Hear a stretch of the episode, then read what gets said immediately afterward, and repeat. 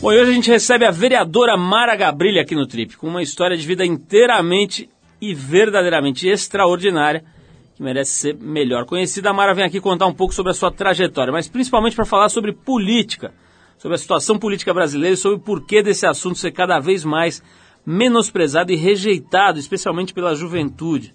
Para ajudar a Mara, quem também pinta por aqui por telefone é o deputado Fernando Gabeira, falando com a gente direto do Rio de Janeiro. Bom, só para você entender, a gente está trazendo essas pessoas para falar sobre política, porque nesse domingo agora rola o primeiro Festival Trip de Política que acontece aqui em São Paulo, no Estúdio SP, na Rua Augusta. A gente vai falar dele ao longo do programa, mas basicamente a ideia é reunir gente interessante para trocar ideias e refletir a respeito de política e de como isso muda a vida da gente.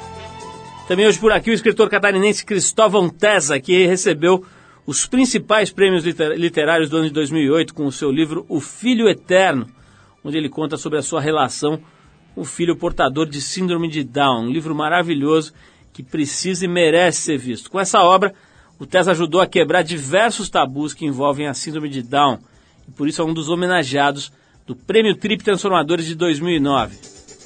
Bom, e ainda comemorando o aniversário do Trip FM, a gente traz mais um momento marcante desses nossos 25 anos de história.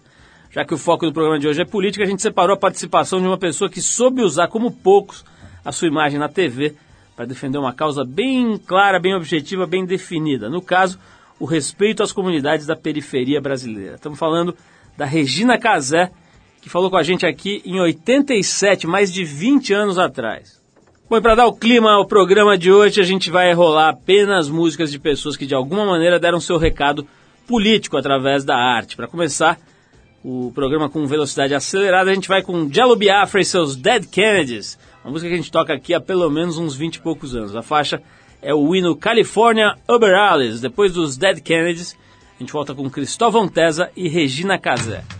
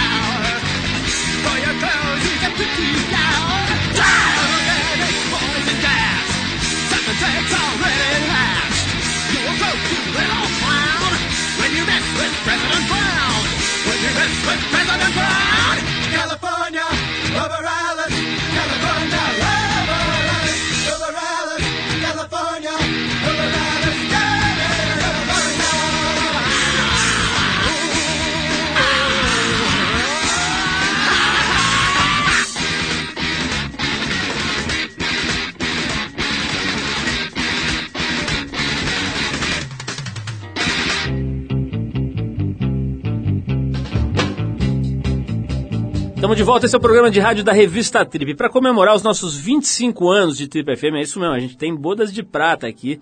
Merecemos presentes, mande o seu presente aqui para nós. Bom, para comemorar os nossos 25 anos, a gente vem trazendo nessas últimas semanas alguns dos momentos mais bacanas que marcaram esse um quarto de século aqui falando com você. Hoje, já que o foco do programa é política, a gente separou uma participação muito interessante aqui de uma pessoa que conseguiu, como pouca gente, usar o seu acesso à mídia para mexer com causas públicas e causas políticas, inclusive. Por exemplo, lidar com a ideia de integração, né, do, da, da união entre o Brasil rico e o Brasil pobre, que parecem separados por um muro. Estamos falando da Regina Casé. No texto que a gente separou para vocês, a Regina que teve com a gente aqui em, no, em 87, mais de 20 anos atrás, fala o que ela achava que o Brasil estava precisando naquela época. Vamos ouvir o que a Regina Casé imaginava que seria bom para o Brasil em 1987. Acho que a geração da gente atuou muito na mesma área, coisa da música. Tá? A gente está precisando de bons cientistas, sabe? A gente está precisando de bons economistas, bons agrônomos, entendeu? Pessoas com uma cabeça legal, com um monte de gente que está todo mundo atuando nessa mesma área artística, com uma preocupação ecológica, com uma noção legal, entendeu? De viver legal todo mundo junto. Acho muito mais. Eu acho que aqui a gente tem possibilidades reais e precisa entendeu? Precisa a gente começar a agir fazer as coisas rápido. Bom, é isso, a gente ouviu aqui a Regina Casé, que teve com a gente aqui no programa em 87. Só para te lembrar, a gente tem 25 anos de independência aqui no Rádio Brasileiro. Você pode escutar muitas das entrevistas, os bate-papos aqui do programa nos últimos anos, lá no nosso site, tripfm.com.br. Vai lá, você vai gostar de ouvir coisas antigas, coisas recentes, enfim. Conhecer um pouco melhor aqui o que a gente tem feito em um quarto de século batendo papo com vocês por aqui. Prêmio Trip Transformadores. E é o seguinte, já que a gente está falando um pouco aqui do nosso umbigo, dá licença, né? A gente está come começando as preparações para a terceira edição do Prêmio Trip Transformadores, a, a edição de 2009 dessa premiação criada aqui por nós em 2007. Portanto, vai ser a terceira edição. Ele vai rolar agora no dia 25 de novembro, lá no auditório do Ibirapuera. E nessa terceira edição, o prêmio traz algumas novidades no formato, mas continua com os mesmos objetivos centrais, que é homenagear e dar projeção, dar visibilidade ao trabalho de pessoas que dedicam boa parte das suas vidas para melhorar o Brasil, para melhorar o país, melhorar o mundo, deixar a, a sociedade uma coisa mais equilibrada, é, menos desajustada, além de promover a troca de experiências e ideias entre essas próprias pessoas. Né? Quer dizer, a ideia é não só dar visibilidade para gente especial que faz um trabalho especial, mas também colocá-las em contato entre si e também com o público. Pessoas como Cristóvão Tesa, que recebeu os principais prêmios literários de 2008 com seu livro Filho Eterno, estão por aqui também. Na obra, o Cristóvão Tesa conta um pouco sobre a sua relação com o filho dele, que é portador da síndrome de Down. E assim ele acabou ajudando a romper alguns tabus importantes e sérios que a sociedade ainda tem em relação à síndrome de Down. Nesse trecho, Cristóvão Tessa, que além de escritor é relojoeiro, conta por que, que ele acha que a solidão é um artigo em falta hoje em dia. Vamos ouvir a opinião do Cristóvão Tessa.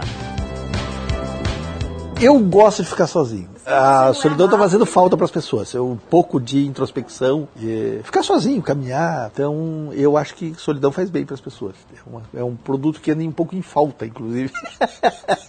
Estão muito desesperados assim por coletividade permanente, né? É um negócio. Bom, a gente ouviu a opinião do Cristóvão Tesa, um dos homenageados do Prêmio Trip Transformadores, agora em 2009. O prêmio vai acontecer dia 25 de novembro. Se quiser saber mais sobre o prêmio, o Trip Transformadores, sobre a história, sobre o que, enfim, qual o objetivo dessa ideia.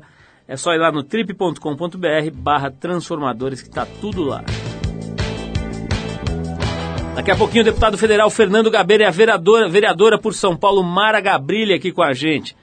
Mas antes a gente rola mais uma música e hoje a gente está separando sons de artistas que notoriamente utilizaram a arte para dar seus recados políticos. A gente rola agora um clássico, né? uma das pessoas que mais mexeu com, a, com as cabeças do mundo nos últimos anos. Bob Dylan e o clássico que o, que o senador Eduardo Suplicy adora cantarolar por ali, por aí, né? Blowing in the Wind. Que, aliás, levanta uma série de perguntas sobre a guerra, a paz, a liberdade, etc. Um hino né, do Bob Dylan que tem inúmeras interpretações aí pelo mundo, inclusive do nosso querido Eduardo Suplicy nos finais de sessão no Senado. Depois do Bob Dylan tem Fernando Gabeira e Mara Gabrilli por aqui.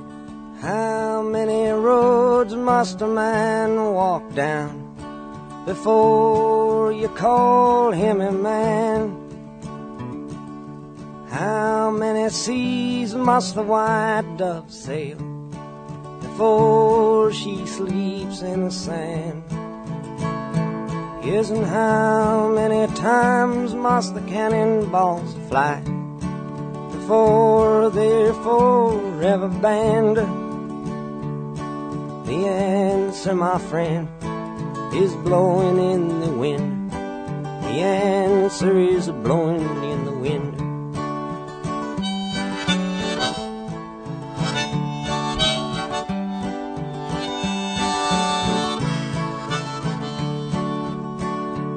Yes, and how many years can a mountain exist before it is washed to the sea? Yes, and how many years can some people exist before they're allowed to be free? Yes, and how many times can a man turn his head and pretend that he just doesn't see. The answer, my friend, is blowing in the wind. The answer is blowing in the wind.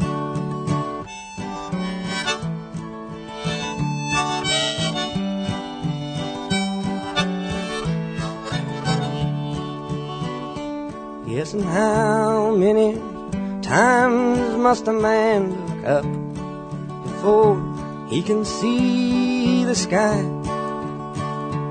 Yes, and how many ears must one man have before he can hear people cry? Yes, and how many deaths will it take till he knows that too many people have died? The answer, my friend, is blowing in the wind. The answer is blowing in the wind.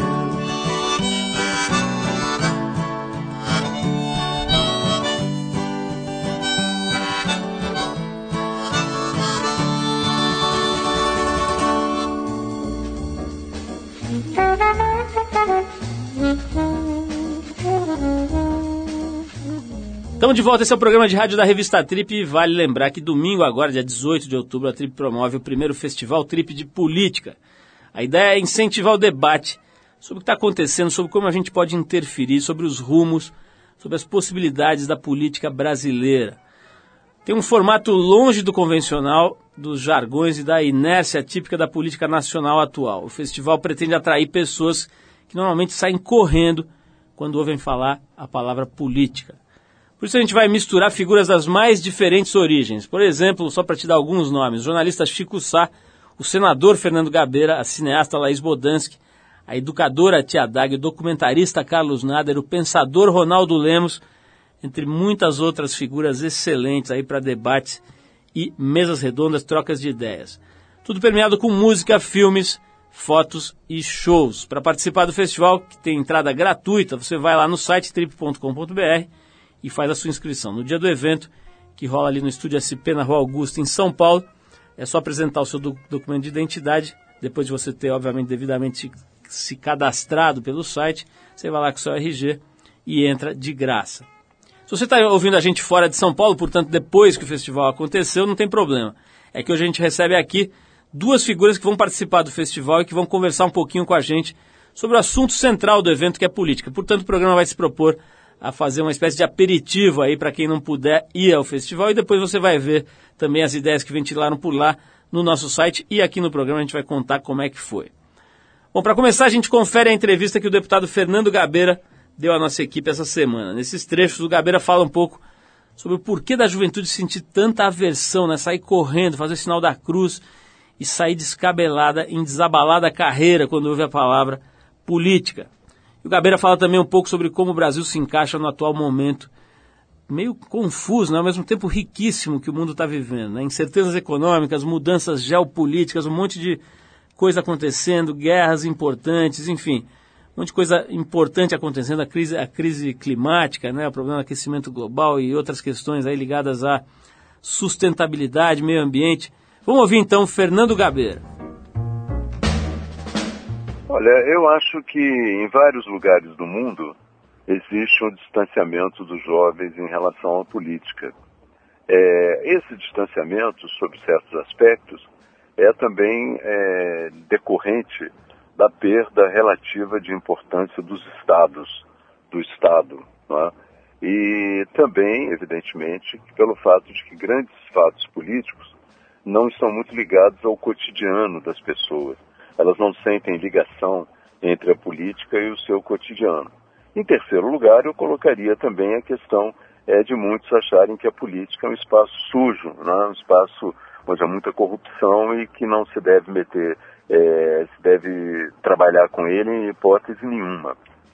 No entanto, existem alguns momentos da história, é, em alguns momentos, que a juventude é, de uma certa maneira, acionada ou é entusiasmada é, com a ideia de fazer política. Por exemplo, quando surgem propostas novas, diferentes, como a do Obama nos Estados Unidos, ele conseguiu é, estabelecer, de uma certa maneira, um grande interesse da juventude americana nas eleições presidenciais. Não só da juventude, mas como de todo, todo o país. Portanto, há uma, vários fatores em cena, né? um deles também é a ausência de grandes problemas, Há países, por exemplo, em que os estudantes se mexem, é, estão em grandes atividades, como na Coreia, já houve grandes atividades estudantis, no Chile, mas a verdade é que hoje em dia é, a atração pela política caiu muito em função desse conjunto de fatores, perda de importância do Estado, é, de distância dos fatos cotidianos e corrupção. Eu acho que tanto a incerteza econômica como a incerteza climática estão associadas e que há uma necessidade muito grande de resolver a questão econômica, aprofundando e buscando cada vez mais uma solução para a situação climática. Daí, nos Estados Unidos, a criação de empregos verdes, a rápida e, e segura mudança do padrão da economia de uma economia baseada em energias sujas para, no futuro, uma economia baseada em energias renováveis. O Brasil tem um papel fundamental nisso, porque o Brasil sempre se considerou um país pobre, ao lado de países pobres. Mas no que diz respeito ao meio ambiente, o Brasil é um país muito rico. Ele tem grande parte da água doce é, do mundo, tem 14% da água doce do mundo. O Brasil tem mais espécies vegetais, mais espécies animais é um país muito rico. Então ele tem que se comportar em Copenhague, agora na, na Conferência do Clima, como um país de vanguarda que procura impulsionar é, a humanidade no caminho é, de mudanças na economia, na produção, no consumo, para que a gente possa fazer face a, esse, a essa ameaça do aquecimento global. Portanto, o Brasil tem um grande papel, o que dificulta o Brasil de cumprir esse papel ainda é a cabeça dos dirigentes brasileiros que não consideram esse papel como um papel importante para nós nesse momento. Bom, a gente ouviu o deputado Fernando Gabeira dando seu recado aqui no programa. E para continuar com o assunto política, que é o nosso assunto hoje, vai ser o nosso assunto esse fim de semana em São Paulo, a gente recebe agora a vereadora Mara Gabrilli. Para quem não conhece a Mara, Vale contar rapidamente a história, um pouco da história dela. Há pouco mais de 15 anos, em 94, a Mara sofreu um acidente grave de carro quando ela tinha só 24 anos.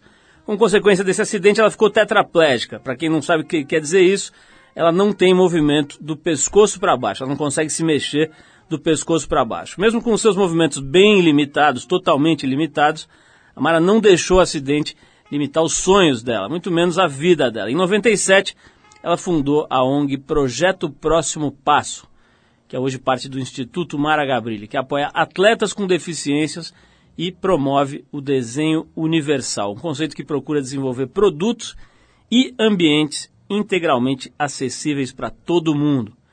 E incentiva também pesquisas científicas que são ligadas ao tema é, da acessibilidade. Como, por exemplo, as células tronco. Acho que não é só acessibilidade, né? O tema do movimento. Aí depois a gente vai pedir para explicar melhor. Atualmente, a Mara é vereadora pela cidade de São Paulo, sendo a mulher mais votada do Brasil nas eleições agora de 2008.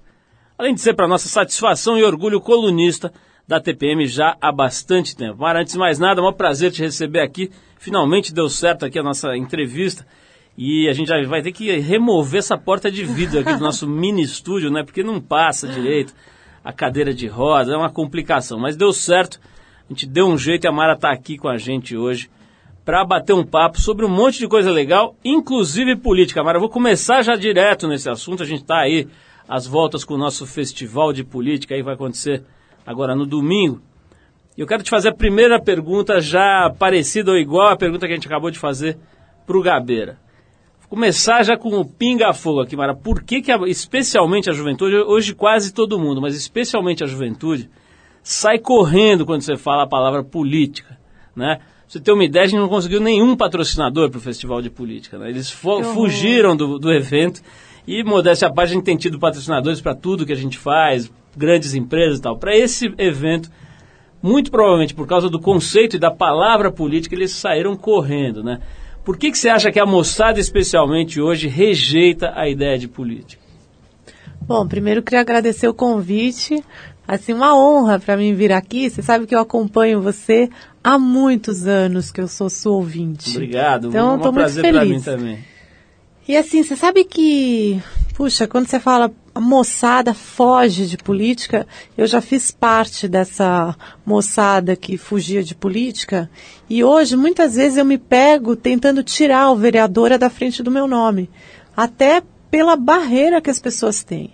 Eu acho que isso, infelizmente, foi uma construção dos políticos brasileiros, até porque as coisas que não são muito bem feitas, elas acabam repercutindo muito mais na mídia, né? E, e, eu acho que hoje o cenário da política brasileira ele está triste.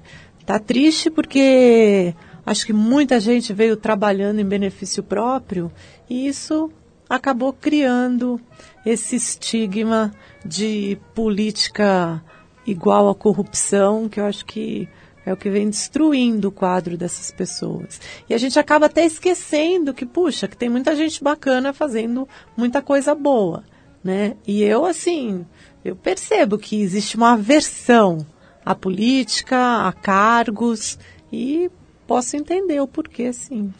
Mara, você, você, repetindo de novo aí mais uma pergunta já feita para o Gabeira. Você acha que mais gente nova, você se candidatou bastante nova, né? Tá lá já há algum tempo na Câmara dos Vereadores aqui de São Paulo. Você acha que mais gente nova se, candida se candidatando a cargos eletivos, a cargos públicos, é, isso por si já daria uma oxigenada nesse ambiente ou você acha que a questão da idade é irrelevante? Ah, eu acho que não é irrelevante. Acho importantíssimo, porque assim, são ideias novas, são poucas ideias pré-concebidas. Acho assim, foi formado um esquema antigo de se trabalhar na política e chega uma pessoa com uma nova energia, com novos ideais. Eu acho que isso é o que tem de mais transformador e jovens e, por favor, mulheres, porque o número de mulheres é muito pequeno. Assim, na Câmara são 55 vereadores, apenas 5 mulheres. Assim, não existe essa cultura de mulher na política. Então, eu acho que tanto o jovem quanto a mulher, assim, precisam exercer cidadania e começar a interferir no movimento da cidade. Mara, como é que foi quando você chegou lá, o começo, né? Porque eu sei que deve ter sido, eu sei não, mas eu imagino deva ter sido um choque, né? Você chegando lá. Bom, primeiro que você já chega de cadeira de roda, já é uma situação completamente é, atípica lá dentro. Agora, o mais louco é encarar aquela turma. Né? Eu fui algumas vezes já à Câmara Municipal e é um negócio meio esquisito ali, né? Aquela galera, aquela turma e tal. Não vou entrar em detalhes, mas queria que você dissesse o seguinte: como é que foi o teu primeiro dia lá? Como vereador. Acho que você assumiu ainda como, como você era suplente, né? E depois no primeiro mandato, não foi? Conta aí essa história. É, porque assim, eu me candidatei em 2004, nas eleições de 2004. Meio de última hora, né? É, de última hora, assim, faltava um mês e pouco. E aí, assim, eu não fui eleita no primeiro momento. Mas é, eu fui chamada para estruturar uma secretaria, que foi a primeira secretaria da pessoa com deficiência no Brasil. Então, assim, eu passei por um ritual de passagem, na verdade, porque, assim, como secretária, eu fui conhecendo é, como que a prefeitura funciona, como os processos funcionam. E enquanto eu era secretária, eu visitava a Câmara. Então, assim, meio que eu preparei a casa para minha chegada, mesmo que tenha sido inconsciente de que eu chegaria ali, mas a casa foi toda preparada no que diz respeito a acessos. Quando eu pude assumir como vereadora, que foi em 2007, né, alguns vereadores foram eleitos deputados e vagou minha cadeira. Então, assim, eu cheguei, eu já tinha como falar na tribuna, por exemplo, eu já tinha como circular, então já tinha um certo acesso. E, e foi curioso, porque eu sempre senti que os, os vereadores tinham uma certa. Ah, falta de hábito mesmo em lidar com uma pessoa com deficiência. Então, assim, eles ficavam sem graça de chegar perto. E isso acho que vem, eles vêm mudando, né, no decorrer desses dois anos e pouco que eu tô lá. Mas foi uma, uma chegada diferente, acho que principalmente para eles. Né? E para mim, é, sei, eu, eu vejo aquilo como uma fonte de diversidade para me inspirar. uma, uma pessoa otimista é outra coisa. Mara, você tá falando, a gente está falando bastante de acesso. Vou querer saber se nos primeiros meses na Câmara Municipal você não teve acesso de tristeza, né? Pela decepção. Mas vamos falar disso daqui a pouquinho. Eu vou tocar aqui mais um artista. A gente está tocando hoje, a gente quer tocar hoje artistas que tiveram posições importantes do ponto de vista político, ideológico, que fizeram alguma diferença com a sua arte. A gente separou agora uma música do Peter Tosh, Peter McIntosh, um dos mais importantes nomes do reggae jamaicano que fez o reggae extrapolar as fronteiras da Jamaica e partir para o mundo. A faixa é What You Gonna Do? O que, você vai fazer, numa tradução livre, do disco Legalize It, de 1976, que é um dos clássicos do reggae, certamente está em qualquer lista dos melhores álbuns de reggae da história. Depois do Peter Tosh, gente vai saber de Mara Gabrilli sobre um outro tipo de acesso, o acesso de desespero, o acesso de loucura e o acesso de tristeza que deve dar a hora que você vê alguns elementos que, entre aspas, nos representam no campo da política. Vamos de Peter Tosh. O que, que, você vai fazer? Gonna do? E a gente já volta com a Mara Gabrilli.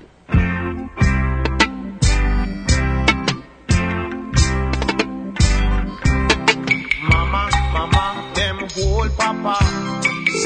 charge him for smoke ganja If me never jump to fence, them hold me too So tell me, mama, what you gonna do? Oh, mama, what you gonna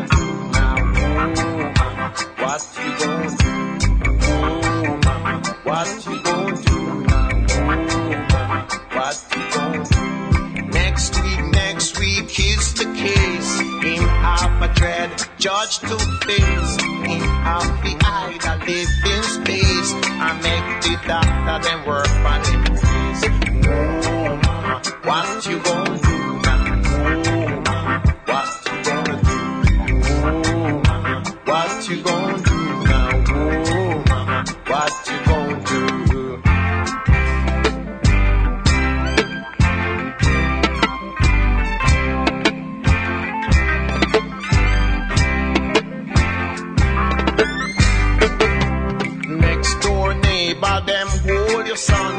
Say them find him with one gun. And it's no need him start to mention. Him going to get and get him a detention.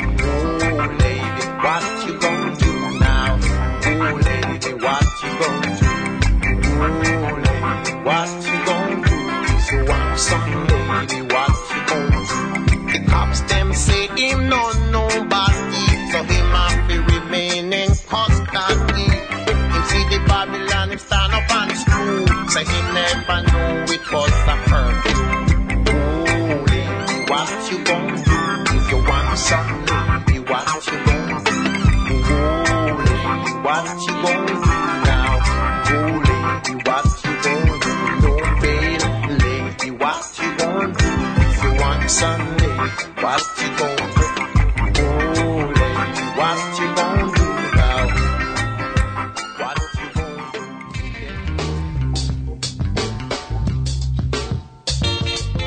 Legal, estamos de volta. Esse é o programa de rádio da revista Trip. A gente ouviu o Peter Tosh, um dos sons mais interessantes, na minha modesta opinião, produzidos em todos os tempos. Ô, Mara, a gente estava falando aqui antes de tocar o Peter Tosh sobre outros tipos de acesso. Você vive falando de acesso, acesso, mas sempre está se referindo à mobilidade, à cadeira de roda que sobe, que desce, que consegue chegar nos lugares. Mas eu, quando tive algumas vezes lá na Câmara Municipal de São Paulo, quase tive um acesso de desespero. Porque você vê umas figuras lá e fala, não é possível que o meu destino esteja sendo traçado por esse elemento, né? Claro que a gente não pode generalizar que tem gente legal, que tem gente bacana, que tem gente que trabalha e tudo isso. Mas a impressão visual que eu tive na minha primeira visita, diria que não foi das melhores. Aquela dica com quem andas. Exatamente. Eu quero saber como, como é que. colegas. Quer dizer, você falou aí, assim, brincando e sério ao mesmo tempo, que você leva isso como se fosse aí um antropólogo diante de uma vasta diversidade animal ali. Mas, pô, você virou o teu trabalho, né? A tua profissão, o teu dia a dia. Fala aí, como é que foi a catequese ali no início? Como é que você fez para lidar com essa diversidade, para usar o mesmo termo elegante que você empregou? Paulo, você sabe que quando eu cheguei na Câmara, eu cheguei provisoriamente, porque eu tinha decidido que eu passaria lá um tempo, protocolaria alguns projetos de lei e voltaria para a Prefeitura. Esse era o destino que eu tinha traçado, eu não pretendia ficar lá. Só que o que aconteceu? Eu comecei a ver o- os projetos caminharem, tramitarem pelas comissões e levar pau. e eu comecei a falar assim, gente, mas o que está acontecendo? Por que, que vetaram esse projeto? Um projeto assim tão bem feito, tão importante, que só vai beneficiar, não cria custo para a prefeitura. E aí que eu comecei a perceber que absolutamente o mérito dos projetos ali prati- quase que não contava. Né? O que contava era que tipo de articulação política tinha sido feita para esse projeto ir ou não. E foi isso que me despertou né, o infeliz desejo de continuar lá, porque eu percebi que eh, não adiantaria nada eu ter projetos lá e estar fora de lá. Que se eu quisesse realmente fazer alguma mudança simbólica né, eh, e efetiva, eu ia ter que ficar lá. E foi triste, porque no começo eu não queria. Mas eu fui acostumando e eu fiquei bem chateada no princípio de ir conversar com o vereador e falar assim, poxa, por que, que você vetou esse projeto? E ter a seguinte resposta, porque ninguém falou que era para ele passar. "Ah, é assim, tem que falar antes que é para passar, senão é veto. Né? E aí eu percebi né, como, Como é que, as coisas se movem? Como que uma cidade Já que como a gente São falando Paulo é comandada. né? Como é que as coisas se movem? se movem. A revelia.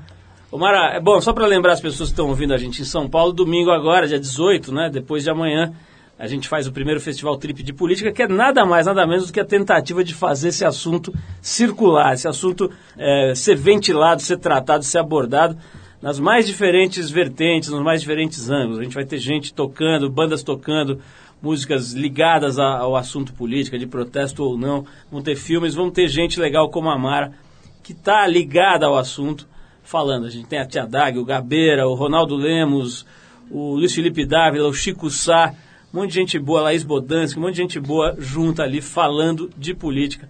Dia 18, domingo agora, no Estúdio SP, na Rua Augusta, em São Paulo. Mara, vamos falar um pouquinho é, da tua vida, quer dizer, não dá para falar da tua vida hoje sem ligar à política, mas dá para falar também da, da, da coisa mais, vamos dizer assim, é, corriqueira, mundana do dia a dia.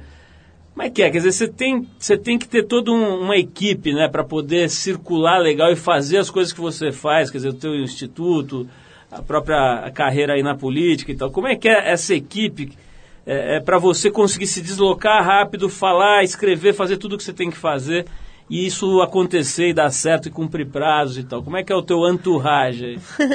Quando, logo que eu me acidentei, que, puxa, eu perdi todos os movimentos do pescoço para baixo. Eu, assim, a minha maior dificuldade no princípio não era não conseguir me mexer, não conseguir levantar da cadeira e sair andando, mas administrar o tempo, porque tudo ficou muito devagar, já que as pessoas tinham que fazer por mim. E aí eu acho que essa foi a minha maior conquista e evolução, porque hoje eu acabo usando e abusando dessa situação para poder fazer mais coisas ao mesmo tempo. Então, assim, eu falo, as pessoas não imaginam que posição eu tô e o que, que eu tô fazendo enquanto eu tô despachando e falando com elas no telefone, porque eu preciso manter uma rotina de exercício, que é o que me dá energia para eu poder passar o dia inteiro trabalhando. Então, assim, eu reservo tempo que ninguém tira, político nenhum faz eu desmarcar, que é para eu me alongar, para eu fazer exercício na água, ficar em pé, andar com eletroestimulação, tomar meus choques, que eu sou já viciada nisso, e vou trabalhando e fazendo. Então, assim, muda o ritmo da respiração. Então, eu tô lá no telefone com o secretário. O cara deve falar assim, nossa. Nossa, ela deve estar excitada com esse assunto, né? Poxa, eu acertei hoje. Como ela E não é bem fácil.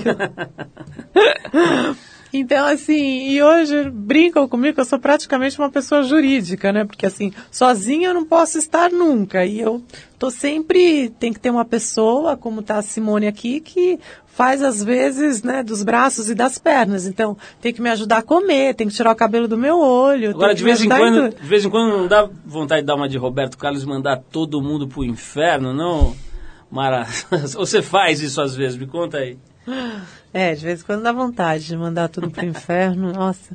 Mas. E aí, assim, se for todo mundo embora pro inferno, fico eu no inferno, né? Porque daí eu não faço nada. Então eu tive que me. realmente me exceder aí no, no zen, momento zen da vida. E, e também tem as outras questões, né? Já que a gente está falando de acesso, eu muitas vezes só como assistente me empurrando por aí, a gente não consegue chegar. Então, eu fico feliz de ter alguém que eu viro e falo, ó, me carrega, entendeu? Vamos é, ultrapassar as barreiras físicas, porque são inúmeras na cidade. Então, para eu conseguir fazer, tem que ter uma galera para ajudar. Mara, vamos voltar daqui a pouquinho falando mais sobre tudo aqui, sobre política também, mas falar um pouquinho sobre romance, sobre o fato de escrever, né? Escrever é uma outra viagem aí que você começou É. a curtir há algum tempo. Vamos falar sobre romance, sobre o seu namoro, sobre o seu relacionamento aí, quero saber detalhes, vai rolar um momento a Mauri Júnior aqui.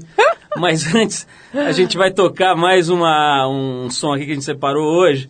Do, esse é do Arlo Guthrie, que foi um cantor importante lá dos Estados Unidos, no campo do folk, especialmente nos anos 60 e 70. Ele sempre abordou temas políticos na- nas músicas que ele fez e por isso, principalmente por isso, foi convidado a tocar lá em Woodstock. Fez uma apresentação muito marcante, de onde a gente tirou essa faixa. Coming into Los Angeles. Depois do Arlo Guthrie, a gente volta a saber da Mara Gabrilli como é que ela acessou o coração de seu amado. Vamos lá.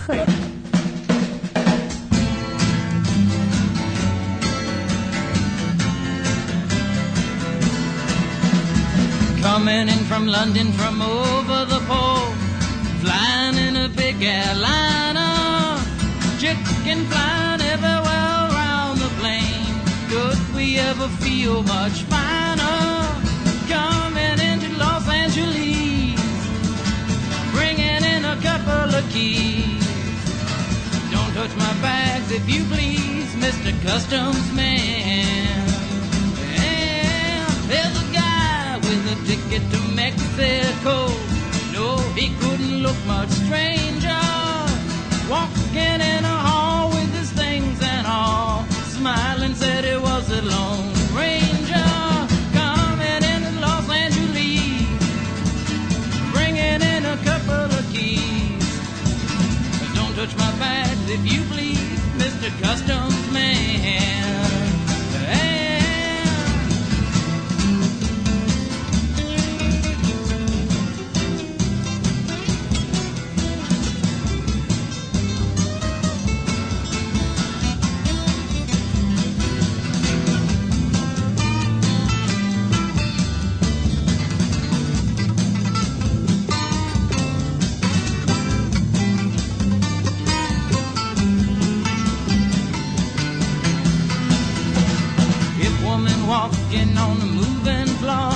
Tripping on the escalator, a man in the line and she's blowing his mind, thinking that he's already made her.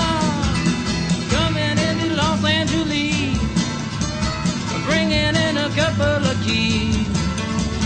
Don't touch my bags if you please, Mr. Customs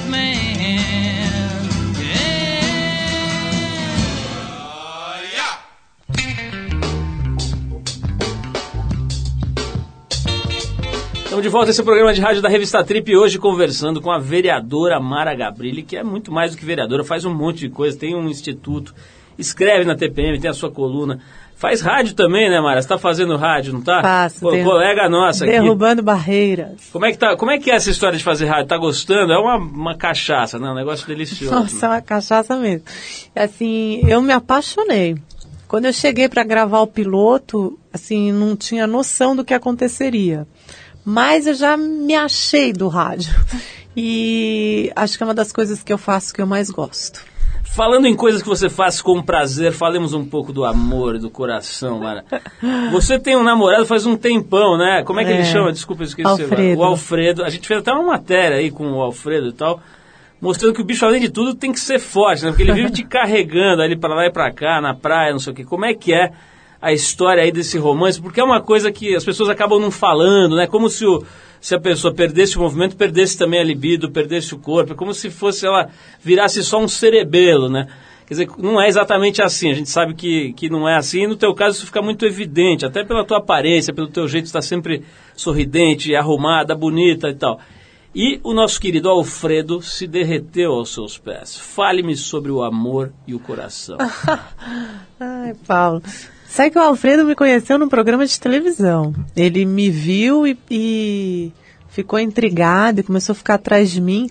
E curiosamente eu respondi o e-mail dele e, e fui conhecendo aos poucos. No princípio eu tinha medo, né? Eu falei assim, poxa, o cara vem mandando e-mail, internet, cidade de São Paulo, Deus me livre, que medo. E daí eu fui conhecendo. Eu acho que na verdade, sim, tem formas de funcionamento diferente no que diz respeito ao fato de eu não me mexer. Que hoje acho que ele nem lembra disso muito. Pelo menos eu não me lembro. Condição física não tem nada a ver com coração. Acho que assim, a partir do momento que a pessoa tem intensidade, tem intensidade para amar, tem intensidade para transar, para sentir, para gozar, para fazer qualquer coisa, essa intensidade ela vai perpetuar, não importa a condição. Você pode ficar surdo, pode ficar cego, pode não andar, as intensidades permanecem. Mara, já que o assunto nosso hoje aqui é política e vai ser até o final do domingo, aliás, acho que até o final dos tempos, né? Porque você tem uma revista em programa de rádio, você está fazendo política de alguma forma sem parar. Mas eu queria falar especificamente sobre política partidária, cargos eletivos, etc. Recentemente teve um debate aí em relação à candidatura da Marina Silva. É, parece que por ela ser evangélica, ela é contra as pesquisas de, com célula-tronco. Então, pergunta: você acha que as que posições políticas devem ser influenciadas pelas escolhas religiosas, nesse caso especificamente? E outra pergunta é assim: que passo a gente está exatamente nas pesquisas com célula-tronco? Porque a verdade é que as pessoas não sabem, né? Elas pensam que célula-tronco é uma mágica, é um negócio que você bate uma varinha de condão e o cara sai andando. Acho que ainda não é exatamente isso. Então, primeiro pergunta da Marina Silva, queria saber se você está a par dessa polêmica aí. E depois, como é que nós estamos, de fato, nesse campo das células-tronco, especificamente ligado a essa área da paralisia? Então, é estranho, porque eu tive muito apoio de evangélicos quando é, desenvolvendo trabalho para que essa pesquisa fosse aprovada no Brasil. E alguns católicos mais fervorosos que sempre alegaram que você usar uma célula-tronco embrionária, você matar embrião. Eu acho que existe muito, muita desinformação, porque esse embrião que a gente está falando não é um feto. Não é um feto abortado. Isso aí é um, na verdade, quando as mulheres têm dificuldade para engravidar e elas vão na clínica de fertilização e aí fecunda o óvulo com espermatozoide no tubo de ensaio e depois insemina na mulher. E aqueles que sobraram, que não serão utilizados, cujo futuro é o lixo, que eles vão ser congelados para depois serem dispensados, são esses embriões que os pesquisadores querem. E essa discussão, no fundo, acabou. Se é contra ou não é contra, hoje o Brasil está liberado para pesquisar com células tronco embrionárias e fazendo, assim, altas descobertas. E como fora do Brasil já vinham fazendo isso, ninguém está aqui reinventando a roda. Eles pegam do ponto onde estavam e vão dando continuidade. Eu acho que logo, logo a gente vai ter grandes surpresas. Mara, o, eu sei que você acabou, por força, enfim, da, da, da tua vida, de, da, como as coisas foram se desenrolando, virando quase que uma especialista nesse assunto. Eu estou vendo aqui que você vai fazer um seminário, né? Para quem está ouvindo a gente em São Paulo, amanhã, é isso? Sábado, dia 17. Isso. sobre educação inclusiva, né? O que, que, que é esse evento exatamente? Então, é um seminário que cujo nome é Educação para Todos, uma agenda positiva, que é uma discussão, Paulo, que vem sendo feita no Brasil inteiro. Ou seja, você pega uma pessoa com deficiência intelectual, deficiência auditiva, físico ou visual, você vai é, incluir esse aluno, essa criança, no ensino regular, você vai manter as escolas especiais, as, as instituições. Então, assim, é uma polêmica muito grande, né? Que alguns acreditam que tem que acabar com as escolas especiais, outros acreditam que não.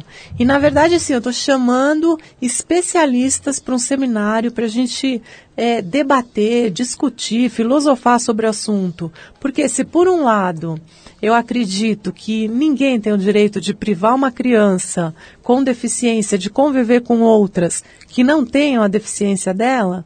Por outro lado, você também não tem o direito de privar essa criança com deficiência de conviver com outras crianças que tenham a mesma deficiência dela. Então, essa é uma discussão que a gente está preparando um DVD para eu levar pessoalmente para o ministro, para o Fernando Haddad, ministro da Educação, como uma contribuição do município de São Paulo para a educação inclusiva no Brasil. Para quase todos os assuntos sérios que a gente traz aqui no programa terminam na palavra educação, terminam na palavra educação, é. né? É, então vou fazer a última pergunta aqui para você. De novo, lembrando que a gente tem aí, para quem está ouvindo a gente em São Paulo, domingo, depois de amanhã, o Festival de Política da Trip, que tem como objetivo fazer as pessoas refletirem um pouquinho mais sobre os destinos da cidade, da comunidade, do país e do mundo, por que não? Então a minha pergunta é a seguinte: você que está lá metendo a mão na massa, está lá como vereadora na Câmara Municipal, etc. Tem jeito, Mara? Tem jeito essa situação toda? Quer dizer, você, você mesma falou no começo, quer dizer, que hoje a política é associada a um poço sem fundo de corrupção, de, de malversação do erário público, né, de sacanagem em português corrente. É, você acha que tem jeito, que isso muda, quer dizer, que a natureza humana consegue reverter esse quadro aí de exploração, de sacanagem? Ou é mais ou menos isso mesmo e a gente tem que se conformar? Ah, se eu não achasse que poderia mudar, eu não estaria lá. Eu acredito que pode mudar sim. Eu acho que todo mundo tem uma contribuição para dar para essa mudança. Inclusive, assim, as pessoas que têm acesso à informação. Essas, então, eu acho que tem uma responsabilidade maior ainda de exercer cidadania mesmo, de, por exemplo, sabe, assim, jogar lixo no chão e, e lembrar as pessoas que, poxa, quer fazer alguma coisa? Vamos começar, Paulo, pela calçada? Porque a calçada é responsabilidade de cada cidadão melhorar a calçada na frente do seu imóvel. E a gente não tem essa cultura de investir para o outro passar. E se a gente começar a mudar isso dentro da gente, a gente vai fazer uma transformação enorme, porque são 30 quilômetros de calçada, horríveis, ninguém consegue andar em São Paulo. E, puxa, isso já seria uma bela prestação de serviço para cada um próprio que fizer essa calçada. Legal, Mara. Olha, obrigadíssimo por você ter vindo aqui. Obrigado por ter aceitado participar do festival. Espero que seja legal. Vou estar tá lá, lógico, né, vendo tudo e te, tentando perceber como é que as pessoas estão lidando com essas questões, como essa que eu acabei de colocar para você e que você respondeu. Eu também acredito nisso, acho que tem jeito sim, e basta que, que cada um comece a se ligar, né? Esse é o objetivo desse festival de política aí, fazer com que as pessoas se liguem mais, ou pelo menos tro que troquem ideias, né, que, que, que façam ventilar esse é. tipo de assunto. Às vezes eu acho que as pessoas não têm noção do tamanho do poder que elas têm de transformar o mundo que elas vivem para muito melhor. De todas as formas, né? desde o jeito como você consome até o jeito como você faz a sua calçada, né? É. Mara, brigadíssimo, nós vamos tocar uma música aqui é, para encerrar esse papo com a Mara tocar uma de um mestre da composição na música popular brasileira e que em muitas ocasiões né, usou a música dele para dar recados políticos importantes. Teve um papel, teve e tem um papel importante nas definições dos rumos da sociedade aqui no Brasil. Estamos falando do Chico Buarque. A faixa que a gente escolheu é Roda Viva, de 1968, na época em que o bicho estava pegando total, né, auge da ditadura, e o cara estava lá tentando dar o seu recado e andar pelo meio das pernas dos ditadores. Mara, brigadíssimo, beijão. Beijo, Vamos Paulo, a... obrigado a vocês. Obrigado, a gente te agradece a presença. Vamos de Roda Viva com Chico Buarque. Vai lá.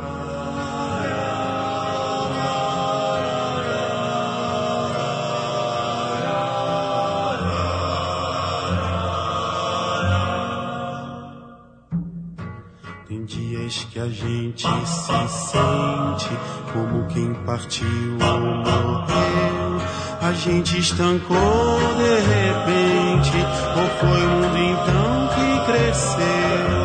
A gente quer ter voz ativa pro nosso destino mandar. Mas eis que chega a roda viva e carrega o destino pra lá. Roda moinho, roda peão. O tempo rodou num instante nas voltas do meu coração.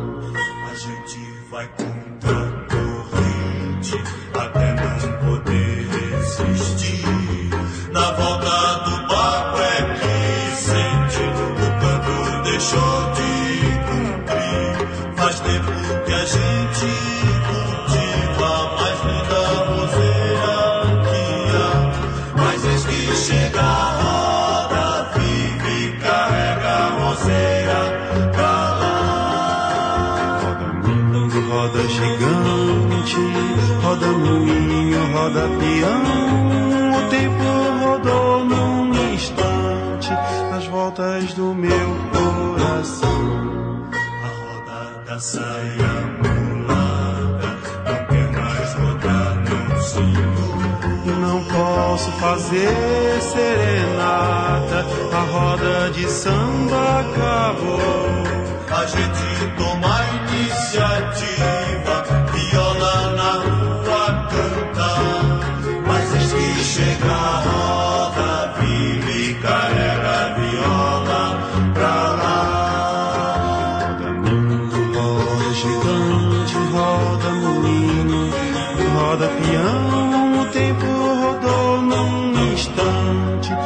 voltas do meu coração.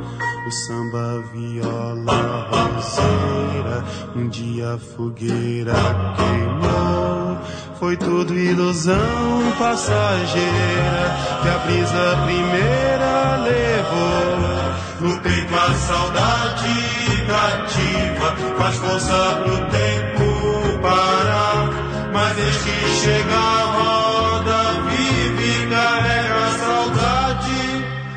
pra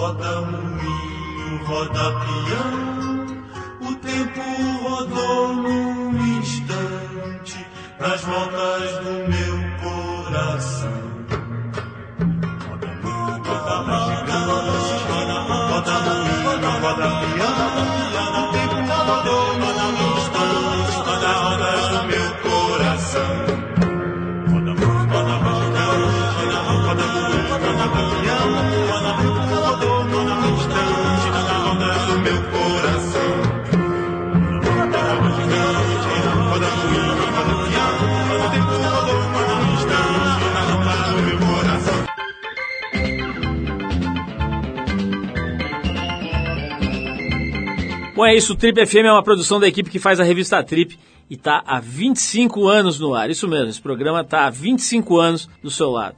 A apresentação é de Paulo Lima, participação excepcional e esporádica de Arthur Veríssimo, produção e edição de Alexandre Potashev. Para falar com a gente, você pode escrever para radio@trip.com.br ou então pode adicionar a gente no Twitter. A gente está lá no Revista Underline Trip.